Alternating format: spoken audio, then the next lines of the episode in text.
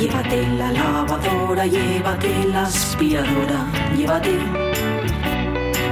Llévate el secador de pelo. Llévate el horno microondas, el casete, la olla express, pero la radio es mía. La radio es mía. La radio es mía. Y quédate con todo lo demás. La radio es mía. Con Pachi Poncela.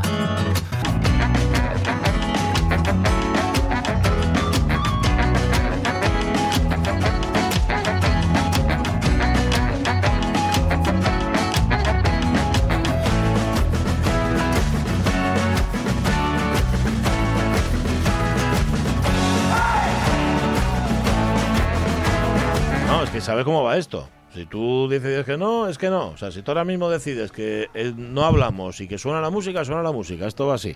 Tú tienes, tú no te das cuenta, Caunedo. Bueno, hay muchísimas cosas de las que no te das cuenta, sobre todo por tu extrema juventud, no por otra cosa. Pero no te das cuenta del poder que tienes. ¿eh? No es un poder ilimitado. Es decir, es como, mm, como los superpoderes que tienen algunos superhéroes. Bueno, en el caso de Batman no tiene ningún superpoder.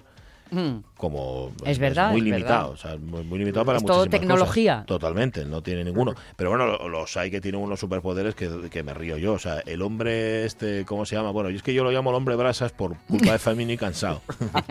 Pero no es el hombre brasa, el hombre este que es El de que se fuego. en, enllametea todo, ese, ¿no? ese qué poder tiene. Mm. Ese que se- no se Sí. puede acercar nadie, se puede acercar a él, no liga nada. Eh, eh, eh, Siempre está como el cenicero un bingo, es una cosa lamentable. ¿Qué, qué poder es ese? Pues ninguno. El de de hacerte invisible, bueno, pues todavía tiene su gracia. Pero Anda claro, que no molaría. bueno, ser invisible, pero a, a voluntad. Sí, hombre, con, no, con claro, el anillo claro, claro. único, por ejemplo. Pero no Y para hacer el bien. Y para hacer el bien. Bueno. a ratos, como piratas. No, no todo el rato no. Bueno, en el caso de Caunedo tiene un poder que no es ilimitado, pero es bastante considerable, que es poder enmudecernos a nosotros y hacer que suene más una música menos otra, que esto suene más alto, que el otro suene más bajo. No es un poder baladí, Mm. también os lo digo, ¿eh? No es, no es un fililí ni una fruslería, es un poder que tiene... Pero él, como es de natural modesto, todavía no se dio cuenta. Sí. Es así, ¿qué le vamos a hacer? Y sobre todo que es modesto y que ahora está todo el tiempo con el perro y el perro y el perro y el perro. Y yo a veces lo veo con el móvil y pienso si el, si el perro no tendrá móvil. No es por eso, ¿no? Y, y que por eso Claro, están son toda la tiqui, mañana tiqui, de... ¿Te falta No, hoy, algo? ojo, las cosas como son. Hoy no, ¿eh? hoy lo vi muy centrado. Hoy está muy... No sé qué le pasa. Debe de ser... Ramón, esto ese mensaje va para ti, le rosquilles, trae más. Trae más que, quede- trae más que queden tres. Bueno, en segunda hora, digo, tercera hora de la radio es mía. La segunda fue muy bien, muy bien. No los tropeemos en esta. Respuestas de los oyentes, muchísimas. A lo que hoy preguntamos sobre las cosas que odiáis de la ropa, por ejemplo, que odiabais cuando eres guajes. Geli Rodríguez, los leotardos. Los leotardos salen por varios sitios. Hay varias respuestas de leotardos. Geli dice los de lana por dentro de los pantalones en invierno Opa. porque me picaba a rabiar. Los polos de cuello alto, estos también aparecen en más mensajes, también me picaban. Y cuando mi abuela me los hacía poner con un pichi, pantalón de cuadros, mira, aquello era el acabose. Por lo demás, no era muy maniática con la ropa. Un abrazo desde una teberga congelada, menos dos grados marca el termómetro. Yo ya estoy con la pinga cayendo, no os digo más. Hacía mucho frío por la mañana, Sí, estaba es blanco, blanco, blanco los prados, una cosa tremenda. El sol y lo que tiene. Pues sí. Una chaqueta blanca de Angora, decía Agueda González, dice Agueda González, esta igual ya, ya la leímos, tan guapa como incómoda, picaba todo el cuerpo con ella hasta donde no llegaba. Es que además cuando te pica, claro, cuando una ropa te pica, te pica el cuerpo entero, no te pica un poquitín solo. Mira, Laura Manzano, Díaz- perdón, ¿qué ibas a decir? No, algo? que Sí. iba a contaros que yo andaba todo el día saliéndome el papel higiénico por el cuello cisne. Ah, sí. Porque me lo forraba todo por el picor. Es horrible. Y claro, andaban todo el día saliendo los picos por todas Es partes. Y era peor el remedio que la enfermedad. A mí pícame la ropa hasta de algodón, no te digo más. Como para llevar uno de esos jerseys de cuello alto que tienen pelu. Mira, Laura Manzano odiaba profundamente el uniforme del colegio, un piche azul marino de una tela rígida, pesada y dura que daba calor en verano y frío en invierno. Madre. Se, se abrochaba, sí, te lo tenía todo. Se abrochaba con una cremallera lateral y debajo debías poner la camisa, hecha de una manera tan amorfa ¿Mm? que tiraba de la sisa. Un horror para cualquier juego infantil. Zapatos azul marino. eh, medias y calcetines azul marino. Coleteros y lazos azul marino. Trenca azul marino. Mira, no he vuelto a vestirme de ese color. No se vuelve a vestir más de, de azul marino. Faldas plisadas y punto cruz, dice Marta Bena González, dice Cristina Fernández, recuerdo con especial repelús un vestido de punto ruso a juego con una chaquetina blanca de manga farol. Así la llamaba mi madre, hacedor- hacedora de, tan- de tan cruel prenda. También una camisa horrorosa de cuellos disparados y dibujos psicodélicos mareantes. Y lo peor era que esto acababa pasando a mi prima pequeña, la cual o era una inconsciente, una adelantada de la moda, porque tal parecía no tener reparo en lucir semejantes abominaciones. Es horrible, ¿eh? Mira, zapatos de charol, blusita, chándal, cuello cisne, jerseys de pico. Carmen Ocariz empieza y no acaba. Tiene un montón. Beatriz Menéndez, vestido, un vestido para una boda, dice, con babero. Estaba en esa Ah, edad en la sí. que mi madre me veía pal, eh, me veía para último vestido y yo no quería. Ahora entiendo esa sensación, esa transición, ese perder a tu niña. Pero ese vestido lo odié siempre, claro. Entiendes a tu madre, pero no entiendes que te pusiera ese vestido. O sea, Mira, Sonia Estrada Copinti en Los Leotardos, que nunca taben en su sitio. Roberto Cañaldiz, la hermana de mi madre, la tía Maruja, compró una máquina de tejer para dedicarse a ello de conejillos, los mis primos y el mi hermano y yo. El primer jersey, por decir algo, una batalla para meterlo por la cabeza y para sacarlo, quedaba sin orelles. Una odisea. Yo picaba y era feo como un dolor. Púsose una vez y no nos fizo más. En todavía me duelen les orelles. De intentar entrar y sacar aquello. El vestido del uniforme del colegio, dice Alicia García López, tenía una tela muy fuerte y unas tablas muy anchas que me resultaban incómodas y para colmo de males lo tenía que poner todos los días. Y el que ut- utilizó el supergen Sí, para, el sí, no fue no fue yo claro esto se le atribuyó todo a Aitana. Fue Lonjar Con la sí su señor prima. que es con la prima de él sí señor. La bronca posterior fue monumental pero la solución era buena y permanente. Sí sí eso está claro. Echó y supergen en el pelo y ya los lazos no marcharon más. Claro, todo esto somos todos nenos muy, muy nenos, ¿no? De ahí la problemática de no Claro. poder decidir y las, el tipo de soluciones que poníamos a ello. Eh, Otro recuerdo que tengo de estos de muy que te ponen eso, el leotardo, el pantalón, y tal, que decía antes una de los oyentes, era luego tener que someter la, la camisetina de Sí. debajo, luego la Claro. blusina, luego no sé qué, y había que someterlo Uf. todo. Y a mí me daba siempre mucha repugnancia que quedara alguna arruga, ¿eh? Porque me la notaba. claro Y claro, aquello no había quien lo pusiera curioso más que una madre Ajá. que te además Que te enfrentaba cómo. así de frente y te moneaba y te tal, ¿no? Total, toda la mañana sin ir al baño. sí eh Porque a ver quién es Claro, guapo que, vuelve luego- a meterlo todo en su sitio. Y es verdad, así vinieron luego los cistitis y, Y todo esto. Pero mira, dice, eh, hables tú lo de meter todo por dentro, dice Sí. Begoña González que ella iba al Fontán con su madre y me compraba bragas de cuello subido. que me imagino que serían para eso. Y dice Fernando Calleja, fíjate que Fernando Calleja acaba de tener una, un vislumbre de lo que es. Yo no soporto ropa calurosa ni en invierno ni en verano. De hecho, en verano hasta una camiseta dame calor. Ostras, acabo de darme cuenta de por qué soy nudista. Está muy bien. Desde María Herrero esta mañana, ¿eh? Reconociéndonos a nosotros mismos. Sí. Mira, Sebastián Losada y los pantalones de Tergal y nos pone una foto. Nosotros hemos puesto a unas damnificadas de la moda juvenil que eran las, las, les niñas del resplandor en la foto. Bueno, él nos pone la versión de las niñas del resplandor, pero de los viejos del palco de los teleñecos. Ah, sí. Eh, igual, bueno, fabulosa.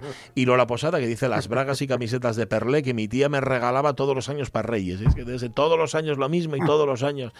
En fin, 12 y 22 minutos de la mañana. Tenemos una hora, tercera hora muy intensa. Hoy además con libro, con libro nuevo, que nos lo presenta Rafa Testón.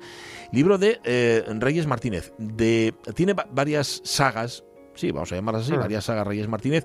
Eh, una de ellas tiene que ver con la literatura infantil, la literatura juvenil, pero tiene otra que es la saga Benítez, de los inspectores Sara Benítez y Leandro Ah. Gómez. Bueno, pues en esa saga publica ahora mismo Bailando en un campo de minas y va a estar con nosotros dentro de un rato. Tiempo para la haya, para la Sí. lengua asturiana y tiempo para los ciclos naturales en el campo. Y en el campo nacen flores, y en el campo nacen flores y en la mar nacen corales. En mi corazón amores, en mi corazón amores y en el tuyo falsedades. En el tuyo no, ¿eh, César Alonso? Falsedades ninguna. César, buenos días. Bueno, mentiras todas las que os pueda Eso contar. sí.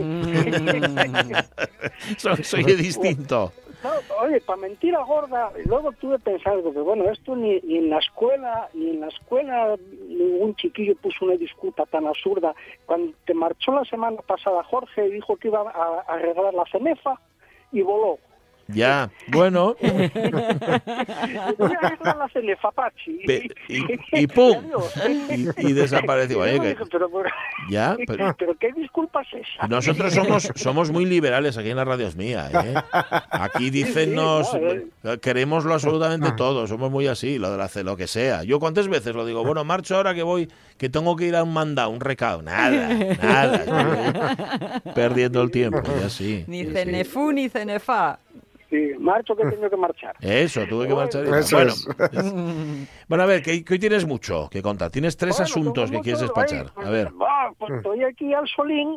Qué bien, ¿eh? Que gustame ponerme en un sitio adecuado para, para hablar con vosotros y, y claro, estos días con, después de tantísima agua, ¿no os deprimía un poco tanta agua? Mira, horrible. Parecía que íbamos a pudrir. Horrible, sí, sí, sí. Una pudriella total y absoluta. Yo, de verdad, esto que ya. Que, que fíjate que yo soy de ellos, de los que. no, a mí gustame el otoño, y gustame la lluvia, gustame. Pero chico, era ya por demás. Uf, Exageración. uf, eh, fue exagerado. Entonces, ahora que tenemos un anticiclón encima, encima que parece que va a durar varios días, pues Bueno. bueno, pues para 10 minutinos que, Hay que secar. hablar con esta gente, pues poner un poquito al sol, que me para calizar los huesos y para eh, para para para, mm, eh, para también cómo es la vitamina esta que se, metaboliza con el sol, la D, La ¿no? D, la- D. la D. La D de dedo. La D. Ajá. Sí, que, que tienen déficit los los norteños. Sí. Y nosotros, nosotros como norteños, menos norteños que los norteños, pero también debemos de tener un poco de... De un déficit. poco de Sí, sí, un poquitín sí que nos pasa. Bueno. Vale, y luego, oye, hay una noticia muy chula que nos has mandado, que la, la desconocíamos total y absolutamente, que la UNED incorpora, la- bueno, no, no, no la UNED, a- a- eh, eh, digo a nivel nacional, ¿no? Sí, La- la- sí. en concreto creo que es en la zona del Bierzo, incorpora un título de apicultura. Sí, sí, sí, Qué dura chulo. un año y sí, os lo mandé porque es súper interesante. Eh, hay una vamos a ver, hay una gran diferencia de, la apicultura del norte de la península a la, de, a la del sur, digamos, ¿no? Ya hablamos más veces de esta apicultura transhumante, eh, este manejo de colmenas muy intensivo. Entonces, bueno, hay un poco de diferencia. Yo eh, lo desconozco bastante y, bueno, pues no puedo, de- no puedo opinar mucho. Pero sí en, en el norte lo que, lo que su- una, una de las cosas que sucede que no hay una formación específica en ningún sitio sobre apicultura. Ah. Eh, entonces los apicultores que se van, los nuevos apicultores que se van incorporando, pues a veces proceden, tienen unos conocimientos mm, de cómo lo hacía el abuelo, que claro, no es lo mismo tener eh, unos, unos trobos, unas colmenas eh, antiguas para casa y tal, que meterse con, con 300 modernas, eh, o, o aprenden o, o tienen que medio aprender de golpe en un curso súper rápido y tal, que, que claro, tampoco les... eh, eh, bueno, eh, es, es muy, muy básico. Eh, y, y claro, pues que haya un, un curso de formación, porque por ejemplo, eh, sé que se intentó, estuvieron a punto en Tineo, en las, la escuela, no sé ahora cómo se llama la, la- la escuela de silvicultura de, de Tineo, pero bueno, ahí hay unos grados y tal, y, Sí. y se estuvieron a punto de ofrecer un, eh, una rama, un curso de, de apicultura que se echó, bueno, no se, no se llegó a concretar. Y es una pena, pues porque, mm, como os digo, no hay, eh, excepto esto que acaba de sacar la UNED, y, y que, bueno, le invito a cualquier persona que esté pensando, como los mis chiquillos, eh, a mi cría, a mi crío, pues si que le gusta esto, pues que lo hagan, porque otra oportunidad así igual no la hay. Pues sí, eh, la verdad es que sí. depende- depende del éxito que pueda tener que pueda tener esto. Y- y claro, pues la profesionalización hoy en día eh, es absolutamente necesaria. Claro. Eh, Yo he de decir que los cursos, claro, mm, sí que hay muchos cursos mm, eh, que imparten asociaciones eh, y he de decir que nunca asistí a un curso en Asturias malo. ¿eh? Y nosotros a través de Comen algunos años organizamos también algún curso y la gente también opinó lo mismo. O sea, mm, la verdad es que no asistí a ningún curso malo. Y también es verdad que, mm, que no son cursos reglados y que realmente no te vale como experiencia Claro. para manejarte, pero Pero poco más. No dan título. Efectivamente. Vale. que- y tristemente mm, eh, bueno, tristemente o no, está bien, está bien que, que exista una formación Ya. básica en todos los aspectos, Mm. porque bueno, eh, el otro día oía mm, a un experto comentar que solo el 10% de las de los jóvenes que se incorporan al campo en Asturias tienen una titulación específica. ¿Cuánto has dicho? ¿Qué, qué, qué porcentaje? 10%. Un, Di- un 10%, 10% solo. que es muy poco, Ya. es es Mm. poquísimo, ¿eh? porque claro, un chaval que, que se incorpora, que tenía, cogió una explotación pequeña que tenían los padres y tal y cual, eh, claro, pues es lo que os decía al principio, no es lo mismo tener mm, 10 vacas que tener mm, Claro, 200. claro. Sí. Ujú. Y, y se requiere otro manejo y otros conocimientos y, y claro, eso hay que aprenderlo. Y, Sí. y, bueno, pues esa tenemos ese curso de, ese grado, no sé exactamente cómo se llama, yo como, como soy de, de cuando la EGB, Ya, pues a todos ti- los grados y... Hombre, Todo esto se te escapa. No, Pues no su- sé cómo... Supongo que será un curso de especialización o algo, porque grado, grado no creo que sea. Un, un curso de especialización probablemente. Digo, ¿eh? digo, ¿eh? año, ¿eh? Entonces, bueno, se puede buscar a través de la UNED. Hoy, hoy venían varias, Sí. en varios medios de comunicación porque, bueno, es muy novedoso y, bueno, pues quien esté interesado que se vaya Mira. preparando porque empieza en febrero o en marzo Curso, de- el, el 1 de marzo, curso de apicultura. UNED de Ponferrada se va a impartir del 1 de marzo de 2022 al 28 de febrero de 2023. Eso es. Y tiene módulos de teoría y prácticas en Colmenares, tiene uno de marketing también y otro de emprendimiento. Porque lo estaba pensando también, Claro. César, tú puedes saber mucho de manejo del ganado, sean abelles o sea, sean vaques, sea lo que sea, pero tienes que saber de llevar el negocio también, ¿no? Luego, efectivamente, Claro. efectivamente, luego hay que luego hay que alargar toda la miel y, y procurar a buen precio y, Claro. y entonces eh, por eso es muy muy muy interesante ese curso porque de otra manera se va aprendiendo a trompicones, Claro. ¿no? Eh, lo más bueno, pues sí, me empiezo con, con colmenas, luego resulta que tenías unas colmenas, tenías 15 colmenas, vendías toda la miel y dices, coño, pues pongo 200 y me salgo medio oro, pero claro, luego la miel de 200 colmenas ya es más difícil de, Claro. de sacar, ¿no? Es todo un proceso que, que requiere tiempo y... Y ¿no? esto les pasa a muchísimos profesionales eh, pues, pues, de, de cualquier tipo, que son profesionales de lo suyo, pero no son empresarios. Claro. Y sin embargo tienen que, que hacerse cargo de la empresa para que la cosa funcione. Y eso habría que poder reorganizar ese tipo de, de cosas. No sé de qué manera. ¿Eh? Pues sí, sí, me propongo para ser tu gestor y tú da a lo que sabes y yo ayudo en lo que puedo. No sé.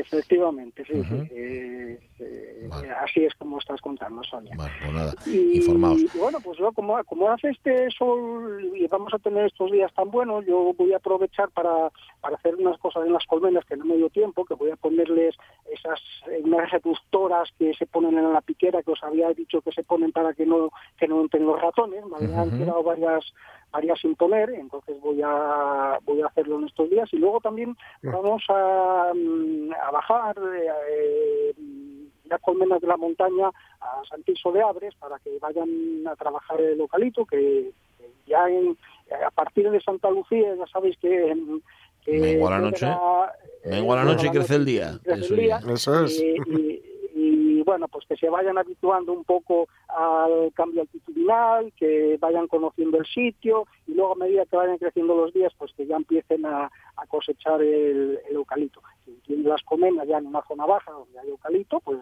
eh, simplemente tiene que preocuparse de abrirlas. Por ejemplo, es, es un buen momento para abrirlas y quizá meterles el tratamiento, ¿eh? dependiendo de cuándo haya puesto la anterior, pues eh, ya siempre lo digo que eh, estos manejos fluctúan un poco dependiendo, o bastante, dependiendo de que sea en montaña o sea en la grasa costera. Pues, toda- toda la gradiente intermedia que, que, que hay. Entonces, para empezar a trabajar el vocalito, pues hay que ir preparando ahora Vale. eh, toda, toda la ganadería. Vale. Y, Y, bueno, y pues, estamos como- y estamos en una de las épocas del año donde más miel consumimos, aunque no lo sepamos, ¿no? La miel transformada en, en Eh, dulces y en turrón. Sí, eh, sí, eso, pues eso, pues señor. para, para endulzar un poco la vida a quien sea Venga. un poco cocinillas, pues les trae aquí una una Ujú. receta de, de turrón de Segona de, de mi admirada María Luisa. Ay, que qué bueno. Este año. ¿Gijona que y el blando o el duro? El blando. Vale. El blando, Ujú. y, y nada, es muy muy sencillín. Eh, tienen eh, el, el problema del, del precio, pero bueno, hay, hay turrones muy caros y muy baratos, claro. Hay de lo todo. más barato pues es lo más... Claro, el- depende el- del lo más material. Claro. Eh, eh, aquí tenemos te- tenemos la seguridad de, de que vamos a hacerlo con, con, Con lo mejor. el producto que queramos. Bueno, eh, vamos, ya que hacerlo, lo vamos a hacer Hombre. con producto bueno. Claro. Recomendación, no utilizar miel de eucalipto porque es muy aromática y le va a dar eh, al, al turrón un sabor que a lo mejor no esperamos por él. ¿eh? Vale, miel de eucalipto o no, eso. de castaño, de brezo, como queramos. Y, y nada, es muy sencillín, no hay, no, no tenemos que, que, que hacer No virguerías. Ujú. Necesitamos eh, A. una cucharada de miel, nada más. Bien. 300 gramos de almendras tostadas, Bien. medio kilo de azúcar glass y 200 gramos de avellanas tostadas más dos claras. Eh, el azúcar glass, mm, para quien no lo sepa, no hace falta comprarlo. Ujú. Tenemos molinillo de café. Pesamos 200 gramos de azúcar, vamos metiéndolo al molinillo y, lo transformamos, lo pulverizamos es. literalmente. ¿eh? Es. Eh, conseguimos azúcar glass porque es, es, un- es caro el azúcar glass y el otro pues, pues no tanto. Tienes en casa. Bien. Eh, efectivamente.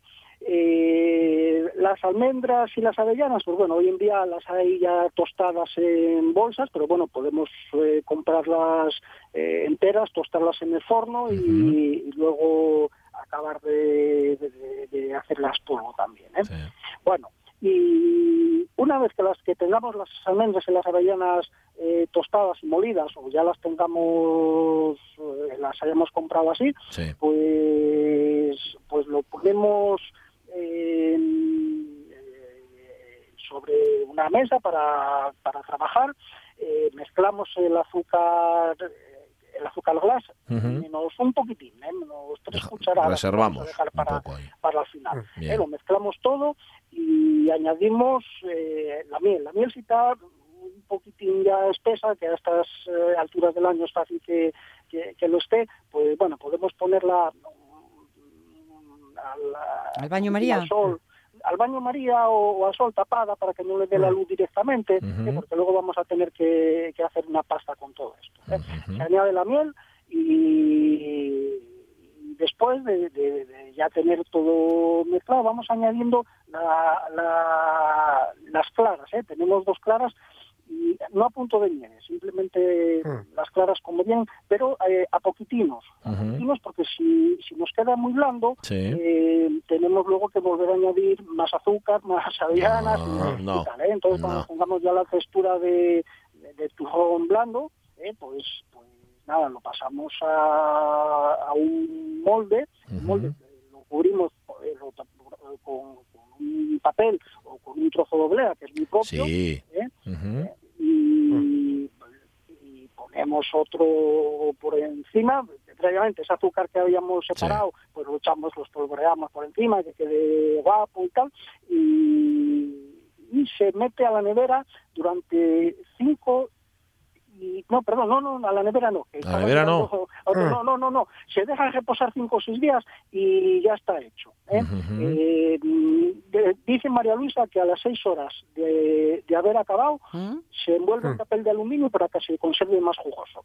Y, y nada más. ¿eh? Una Bueno. cucharada de miel, 300 gramos de almendras tostadas, eh, medio kilo de azúcar glass, 200 gramos de avellanas tostadas y dos claras. ¿eh? Molido todo, eh, mezclado, cuidado, las yemas, las claras al final, eh, poquito a poco, para que no se nos, eh, no se nos quede muy, Sí. muy flojo Sí. y al molde a las seis horas en papel de aluminio Mm. y Y ya está. turrón para, Y además un turrón, este un turrón rico, si elegís buenos ingredientes, si elegís perronero, pues tendréis perronero. Pero eso ya sí, podéis elegirlo vosotros, está muy bien. Bueno.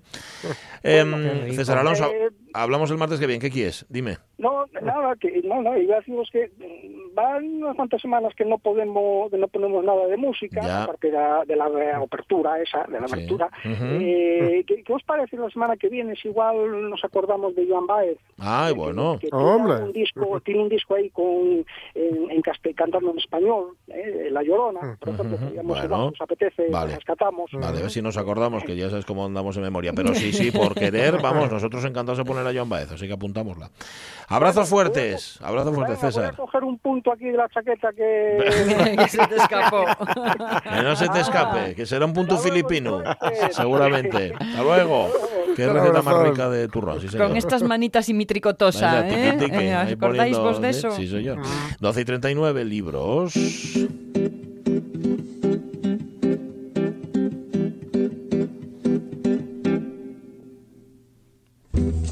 Hola, Rafa Gutiérrez Testón, ¿cómo está? Muy buenos días.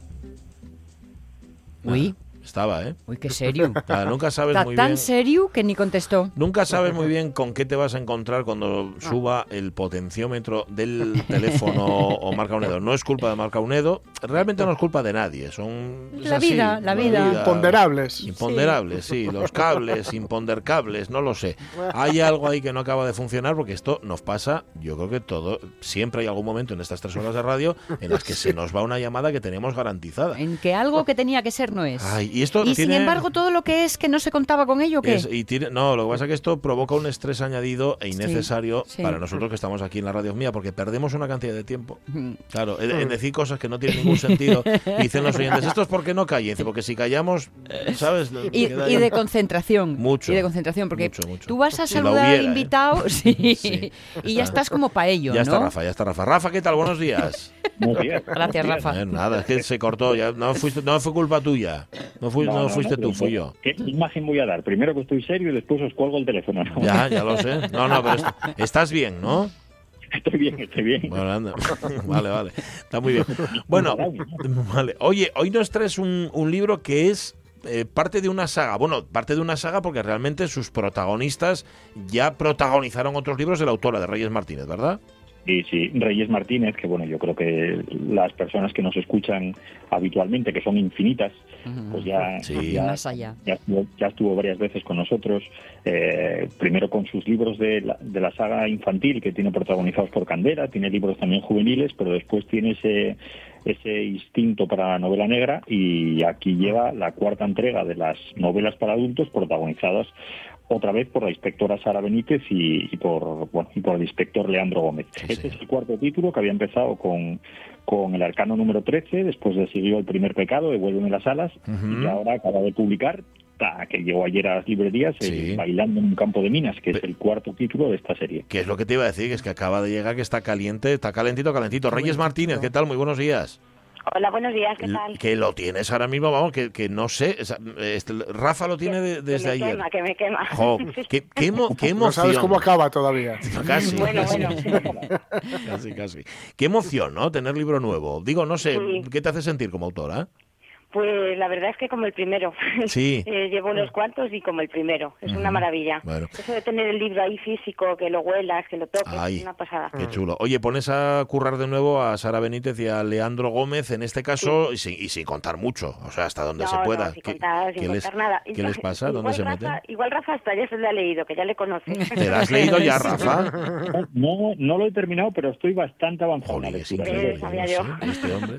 Oye, ayer- sí. ayer me costó muy tarde por tu culpa, Reyes, que lo sé. Uy, me siento fatal. No, pero es una buena causa. ¿De qué? Por eso me Oye, siento fatal de mentira. Vale, como no vas a contar, como no vas a contar de qué va, ¿el campo de minas es real o metafórico? Metafórico, totalmente Vale, metafórico, vale, sí, vale, sí. vale, vale. Sí, ya bastantes minas hay por ahí como para añadir más. ¿Verdad? Sí, señor. Em, oye, para quienes no conozcan a nuestros dos personajes, a los dos inspectores, Sara Benítez y Leandro Gómez, son en cierta medida caracteres complementarios, ¿no? Algo, por cierto, muy también de la literatura policíaca clásica. Sí, y yo creo que de la vida también, ¿no? Sí. Es el yin y el yang, y bueno, pues eh, la verdad y, y, bueno, la fe y la razón se tienen que complementar de alguna manera para poder a- acercarse a todos los casos, porque no todos son iguales. Entonces hay que tener siempre dos visiones diferentes. Pues qué mejor que con dos inspectores completamente distintos. Mm. Sí, señor. Sí, yo tengo que decir que el libro, aunque sea una historia completamente distinta, que las personas que se acerquen al libro lo pueden lo pueden leer, sí que van a aparecernos cosas de- del pasado de, de Sara Benítez también. Hay que decir que Sara Sí. Reyes, la, después de ese, de ese pasado por Asturias, la vuelves a llevar a Madrid a investigar. Sí, sí, sí. de- bueno, eh, lo de investigar en, en Gijón fue algo circunstancial, ¿no? De, de sus momentos peores. Y ahora vuelve a Madrid porque, mm, gracias a un librero que está ahí, hablando con vosotros, Sí. eh, me hizo ver que en Gijón no se cometen tantos crímenes. Entonces, me tengo que ir a un lugar donde de verdad haya el crimen exista, ¿no? Eh, gracias a Dios aquí hay menos. Afortunadamente, Entonces, sí. Tenía que llevarlos a un sitio donde pudieran investigar varios cadáveres a la vez y no fuera demasiado ficticio. Vale. Eh, A ver, tú eres, tú eres madrileña, pero de Gijón. Sí. Esto es posible, ¿no? Pues sí, como digo yo, depende de lo que tenga delante, si un buen cocido o una Claro, pero vamos, que no, te- que no le haces esas cosas absolutamente a nada. No sé si eso cambia la perspectiva, lo mismo que decía Rafa, claro, hay más crímenes en Madrid que en Gijón. No sé si para una escritora le cambia la perspectiva también estar en Gijón y no estar en Madrid. Bueno, sí, claro, porque a mí ambientarme en Gijón, aunque llevo muchos años, me cuesta bastante más. En Madrid, eh, los recovecos, las calles, yo qué sé, el metro, todo me, me, Sí. me llama más para, para describir.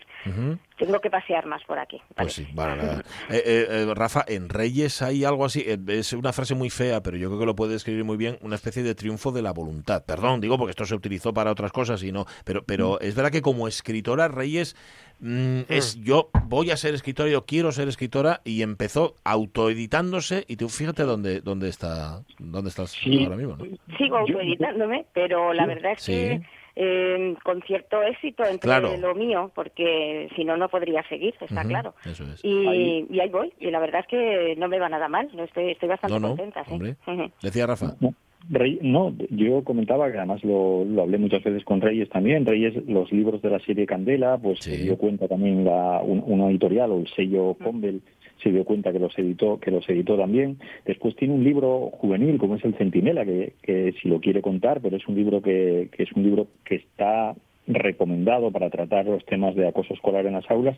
Y después con la serie de novela policíaca yo creo que le va a llegar el momento también porque esta serie que tiene con, con, con Sara y con Leandro es una serie que tiene que atrapar de, de un- de una vez por todas alguna editorial Ujú. y tiene que darse y tiene que dar ese salto porque además yo creo que hay, hay más gente que se lo dijo a serie a Reyes. Hay un- una referencia también que me hizo mucha ilusión en el libro a- en este en este libro estoy leyendo ahora a Víctor del Árbol que también lo tuvimos Ajá, aquí eh, sí. vez, Sí. que Ajá.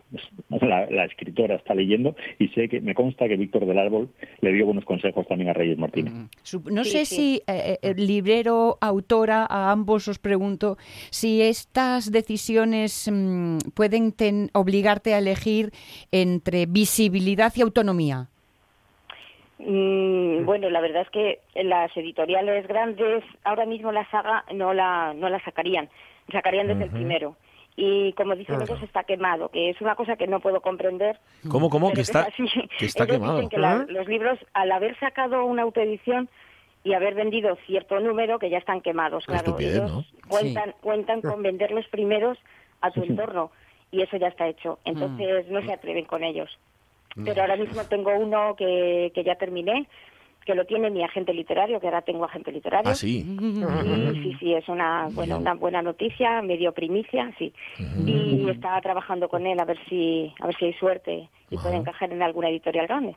Sí, no lo entiendo. También es cierto que hay muchos muchos lectores, esto nos consta a todos, esto no es ninguna tontería, lo sabe todo el mundo, que compran por editoriales. Es decir, Sí, si una sí, editorial publica un determinado autor, tú vas a comprar ese autor o a comprar esa autora, ¿no? Eso Eso parece, parece que es lógico. Bueno, oye, Sí. por, di- di- dime, Reyes, que te estoy No, cortando no, todo el rato. Por ejemplo, el Centinela, que va a salir su octava edición, Sí. eh, al no tener una editorial muy potente detrás, hay muchos que se echan atrás a la hora de mirarlo. Una Uf. vez que lo leen, siempre triunfa, lo sabe Rafa perfectamente. Eh, instituto donde va, repite. Claro. Entonces, bueno, es una pena que no haya nadie que diga, venga, vamos a intentarlo. Qué cortea de miras. No. Que por cierto, Rafa, no sé si eso de autoeditarse y conseguir eso, una octava edición de un libro y conseguir el éxito que está teniendo Reyes ahora mismo, es lo habitual. A ver, la autoedición sí es habitual ahora mismo, pero conseguir lo que Reyes ha conseguido, esto no sé si tú te encuentras muchos casos como este. No, no, no, que va, que va. Hay muy, hay muy pocos casos y además que, a ver, hay, hay de todo. Hay autores, autoras que se autoeditan y a lo mejor su, su ese, ese libro quemado que dice Reyes, que es su entorno, bueno, pero en el caso de Reyes ya traspasó ese entorno. Quiero decirte que las, Claro. cifras, de, las cifras de ventas de Reyes Martínez, ella no sé si lo dirá, pero cuando te habla de octava edición del Centinela, no son ediciones de 30 ejemplares cada, cada libro. Claro. Ujú. Son, son ediciones considerables y las cifras de ventas son muy altas de los libros de Reyes Martínez. No solamente, aparte, muchas veces el, el campo de la autoedición se ciña a, a tu localidad, Sí. pero en el caso de Reyes está abierta a toda España. O sea, no es algo que, que se quede aquí en Gijón. Es una mujer que está Sí. moviendo sus libros por, por toda España. Ujú. Con lo cual, Reyes, es un poco lo que decía Sonia, hay que elegir, igual va a llegar un momento en el que venga una editorial grande y no, Pues y no la no voy. quieras, ahora no voy, Claro, ¿no? claro. Y tengo mi Yo autonomía. no lo quiero. Claro, ¿no? Eso va. A ver, se lo tendrían bien merecido, también te digo, ¿eh? por, por otra parte. Bueno, Sí, Eh, bueno. no se lo pierdan, aunque se lo está leyendo Rafa. y Rafa, ¿te está gustando, Rafa, el libro? Me está gustando mucho. Me está, me está, me acosté muy tarde y ya casi porque decía algo tengo que dormir, que por la mañana hay que ir a pegarse el baño a la playa. Pero si no, seguías, ¿no? Vale, vale, bueno, pues no se pierdan. Y tengo que decir que lo, va- lo vas a presentar pronto, Reyes. Sí, sí, lo presento el sábado 10 18 en la librería Imperia a las 6 de la tarde. Vale, vale, vale. Pues ¿Y eh, no vais a hacer presentación en la buena letra en algún momento? Sí, ¿no? Sí, Ahora sí. ahí también. Vale, Después vale. de las fiestas, sí, Después de que las ya fiestas. no da nada más tampoco. Porque esta semana en La Buena Letra, es que he- he leído la nota de prensa hace nada, tenéis cita el jueves con dos, dos libros a presentar, nada menos. Rafa. El jueves eh, tenemos hoy también a, a está Noemí González con poemario de Bajamar. Mañana tenemos también a Pidal Montes y, y el libro de los quesos de la editorial de La Llama. El jueves tenemos a Gonzalo Moure y se va a presentar una editorial que es la editorial Malas Tierras. Esta semana tenemos seis actividades. un montón. Madre mía. Sí, nada, madre hay mía. que si- en la si, se leyera tanto como se edita, qué maravilloso sería el mundo. En fin. Y ojo a lo que estamos preparando para el día 22. Ah, no, sí. digo, no anticipo nada, pero a haber... No cuentes nada, que algo va a haber ahí unos señores que sí, de pez de plata. Bailando en un campo de minas, no se la pierdan, la última de Reyes Martínez. Reyes, un abrazo muy fuerte y muchas gracias. Un besote. Muchas gracias a vosotros. Cuídate Un mucho. abrazo. Adiós. Eso. Un abrazo. Rafa, y eso el 22, bueno, espero que nos veamos antes, pero el 22 tenemos una cita ahí contigo, ya hablaremos. Hay que Tranquilamente. cantar. ¿eh? Bueno, ya veremos si hay alguien trae- que, que lleve que lleve Julio Rodríguez la guitarra, que bien, muy cantarín él. Abrazones, Rafa, cuídate. Chao. Adiós, adiós. No os lo perdáis, ¿eh? Bailando en un campo de minas y ya lo que hacéis es ir en retroceso y mira, iba en retroceso en el sentido en orden inverso y ya vais buscando el resto de los libros de Benítez, de Sara Benítez y de Leandro Gómez, que son realmente de Reyes Martínez. No os equivoquéis. El arcano número 13, el primer pecado, devuélveme las alas y este que acaba de editar, de autoeditar, Bien. con un éxito que parece ser, parece ser, las grandes editoriales no acaban de ver. Bueno, Rehuyen. Reúl, ella- ellas sabrán. Una menos diez. Venga, a trabajar. Tenemos una cita con la historia y pa' que no se pierda la memoria vamos a salvar el idioma en silencia pa' que tenga push futuro y fuerza. Moncho Iglesias, ¿cómo estás? Muy buenos días. Buenos días. Un placer. Muy bien. Aquí, Con charlando sol con- y todo. Bueno, estamos todos Y igual, ¿eh? todo. Estamos todos igual, diciendo, madre, se hizo la luz de repente. Eso, oye. Es tremendo, Nunca, bueno. nunca llovió que nunca parara, ya, Ya, sabes. ah, paró, pero ah, volverá. Bueno, pero ya no pensemos en ello. Vamos a quedar con, con el solín que hace ahora. Oye, a ver, yo estoy leyendo, y seguramente a ti te pasará también, bueno, ya Sonia, ya quienes nos escuchan, muchas, muchas, muchas cartas en, en periódicos de mucho, bueno, de tu pelaje, porque hay gente muy intelectual y gente que no lo es, y gente muy política y gente que no, que va por libre, que están como, ahora de repente saltaron, mm, cuando la oficialidad parece que está más cerca, diciendo, claro, está Mm. muy bien la oficialidad, pero esto va a servir para acabar con todos los bables posibles, con todas las, las variantes posibles del asturiano. Tú, Monchu, y desde el Haya, ¿qué, qué les podéis decir? Porque los argumentos son siempre más o menos los mismos, entiendo, ¿no? Sí, sí. Vamos a ver, yo creo que efectivamente mm, mm, hay que tratar de explicarlo una vega más con toda la paciencia del mundo, ¿no? Bien. Efectivamente, llama la atención, pongo varios ejemplos, ¿no? Pero a veces son eh, ciudadanos eh, de a pie y otras veces son ciudadanos eh, que se supone que tienen, que debían de tener una cierta eh, unos ciertos conocimientos Sí. intelectuales, ¿no? Ujú. Es decir, por ejemplo, una carta de ayer mismo, oye unos párrafos, ¿no? Ayer mismo, pues un señor firmaba un artículo en el periódico, un señor tal García Pérez, firmaba como ingeniero, y decía literalmente, en distintas partes de Asturias se utilizan diversos bables. Cuando nos dicen que se va a cooficializar el bable, nos engañan Lo único que se pretende cooficializar es la lengua normalizada. La normalización implica la desaparición de los aspectos diferentes y enriquecedores de los distintos bables. Eso salía en una carta ayer, pero ya que la semana pasada hay otra carta pues firmada por un tal Francisco González que venía, venía a decir lo mismo y entonces daba, por ejemplo, eh, el ejemplo de que eh, yeche, en unos sitios dice yeche, en otros yechi, en otros yechi, en otros yechi, en otros yichi. Y, y además acusaba, por ejemplo, a la academia de que prefería, es decir, que, que la palabra catar ma- a les vaques y no, como él decía, buscar. Cosa que, por cierto, es falsa. En el diccionario de la Ah. academia está catar y está buscar. Ah, también está meter y mucir y muñir como sinónimos de, del, del mismo significado, ¿no? Pero bueno, eso ya digo, son ciudadanos que escriben en les cartes. Pero ya que en otro nivel eh, tuvimos eh, la semana pasada en el Concello de Ubieu, pues el concejal de PP, cuando se refugó la oficialidad en el, en el ayuntamiento, pues Mario Arias decía, es probable que todas las variedades locales de la lengua puedan desaparecer en favor de una única impuesta. Y la semana anterior, el diputado Pablo González, también del PP, en la Junta General, en un discutinio que tuvo con la consellera Berta Piñán, pues iba más allá y era muy fuerte. Llegó a decir, normalizar machaca, empleadas y verbo, Ajá. machaca la diversidad de los bables. Bueno. Y, y ella digo, efectivamente, es- una insistencia... Es muy loable, no obstante, perdona mucho, esta preocupación ¿eh? por el asturiano. Sí, sí, hombre, evidentemente, ¿no? Pero, pero yo creo que, que por hacer un poco de pedagogía, vamos a ver, eh, yo creo que ahí la consellera, que es profesora, y eso dicho, yo creo que hasta perdió un poco la paciencia dentro del Parlamento y dijo que, que hombre, es verdad, hay alumnos más aventallados y otros menos, que lo hay que explicar muchas veces para que Ya, lo entiendan ya. pero supónse que efectivamente deben de tener unos ciertos conocimientos y saber que todas las lenguas del mundo, todas, tienen variedades. Claro. No hay un caso del asturiano. Y puede servirnos de ejemplo, por poner un simple ejemplo, que la semana pasada al jueves, en Madrid, reunióse la, la SALE. A SALE y es la Asociación de Academias de la Lengua Española. 24 academias distintas. Esa asociación, que ya tiene 70 años, creóse en México en 1951, xúntase precisamente para tratar de unificar las distintas formas. Todos somos conscientes que en Argentina, en Cuba, en Sevilla o en Burgos, falase el castellano distinto. Pero entonces, efectivamente, las academias traten de mantener una norma. Eso que llamamos el estándar el estándar. Y el estándar ya es una variedad más de la lengua.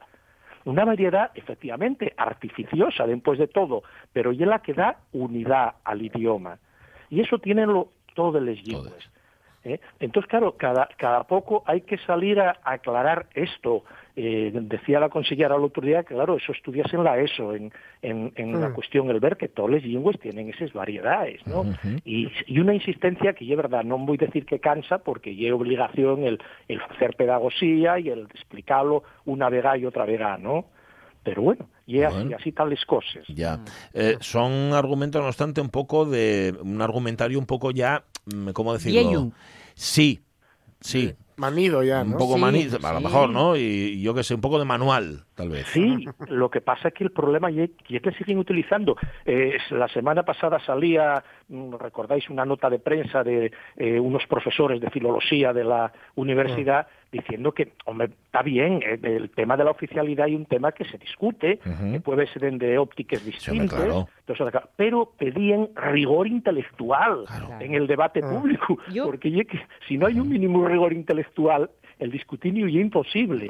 Me Imposible. pregunto, me pregunto, Monchu, en otras comunidades, porque me consta que, por ejemplo, todo esto de, ay, estáis haciendo un rodillo y todo, todo, Ah. en el País Vasco en su principio también vivieron un poco, pero no mucho, porque Mm. enseguida la lógica se impuso. Efectivamente. Yo no sé si en otras eh, lenguas cercanas como las españolas, las otras españolas o tal, eh, eh, han pasado por este, han encallado, porque esto es encallar en, en, en una pregunta constante que nunca ellos van la misma respuesta, que ya es la única posible. No, no se dio, bueno, primero en, en, diose en épocas distintas, que decir, el catalán ya se, porque esto das en todas las lenguas, el tema de las variedades la creación del estándar das en el castellano, yo siempre pongo el castellano de ejemplo, ¿eh? porque, porque lo puede entender todo el mundo. Todo el mundo puede entender que el, el proveneño andaluz eh, está mucho más separado del estándar castellano que el de Burgos, que el meño de Burgos. Que eso que deprende en la escuela cuesta y más trabajo de deprender el estándar castellano al de, al de Sevilla que al de Burgos, porque bueno, tomóse el castellano, tomó como base el norte. En catalán pasó lo mismo, pero ya lleva más tiempo. El vasco ya más moderno y sí tuvo algún, efectivamente, eh, rechazo, pero pasó muy rápidamente. ¿eh? Que decir que esa situación sí se da en todos los lingües. Eh, lo que sí hay que mm, tener en cuenta, bueno, y que hay que ser, mm, vamos a ver, el estándar, una vez que está unificado, es si deprendes en la escuela. Es decir, realmente el estándar no va contra las variedades o las formas de falar una lengua. Eh, y al revés, y el respeto absoluto a esas intervenciones. Lo que pasa que en la escuela, efectivamente, en un momento dado, deprendes el estándar. En un momento dado, lo aconsellable es que en los primeros años lo que en la escuela se vea sea la lengua familiar, para que se tenga ese respeto por la lengua familiar. Y ya después, en los últimos años de primaria, yo cuando se debe de entrar uno en lo que ya es el estándar común, que ya es esa variante culta que nos permite pues pues leer los periódicos o que nos permite leer una gran novela. Tiene todo su proceso, caso, sí, señor. Que si no, no podríamos. Claro. Moncho Iglesias, gracias. Y un abrazo.